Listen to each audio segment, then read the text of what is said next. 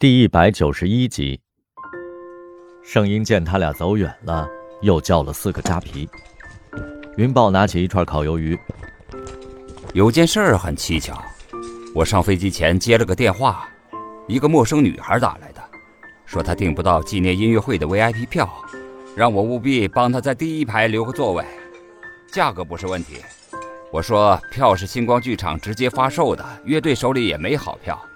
他又问我能不能申请占用第一排过道的位置，因为他坐轮椅来。唉，我听着都不落忍。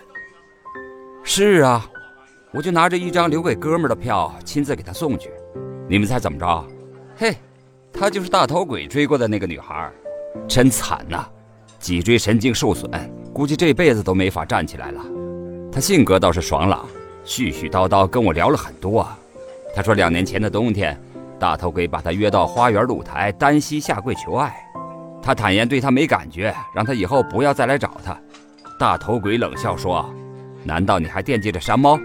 他已一命呜呼，你死了这条心吧。”他火了，说：“即使世界上只剩下你一个男人，我也不会选择你。”话音未落，他就被他猛然袭击，在悬空中失去了知觉。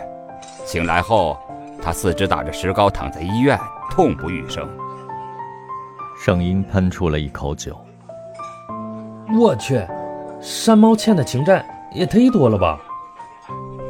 嗯，我想起来了，大概三年前吧，我们在 Black Box 演完了最后一首歌，有个姑娘抱着大树的玫瑰冲上台，扑进了山猫的怀里，然后就在他的脸上狂吻。他的男伴闷坐了一阵儿，在哄笑声中独自走出了酒吧。他的背影看上去很落寞，脑袋光亮，瘦小的身子，肯定是他。莫畏思绪纷乱，山猫一向招摇，以前给他献花和投怀送抱的女孩多了，还真记不清哪个是大头鬼的心上人了。女孩竟然因此遭受劫难，这让他恻然。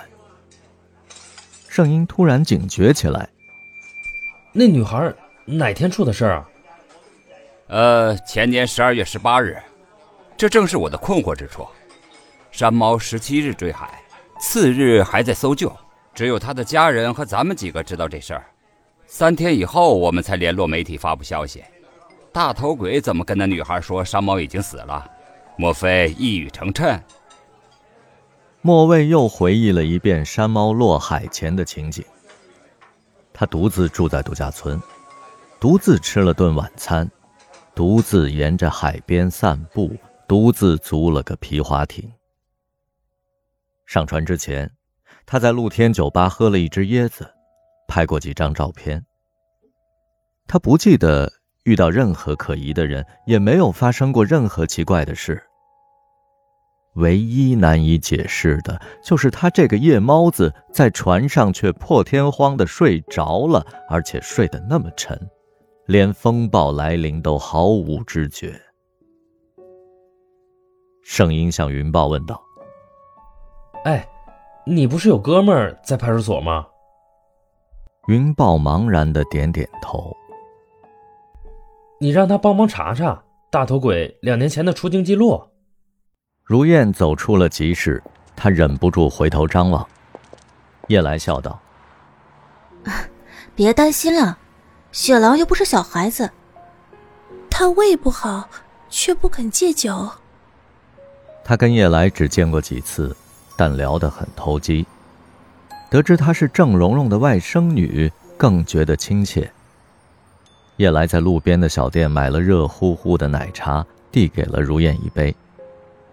我早想撤了，烟熏火燎的真受不了。那个莫畏吃肉喝酒的样子太野，还爆粗口。可他们都好喜欢他，像蜂蜜围着花儿。云豹的激情已经退潮，如今莫畏在他眼里应该没有性别了。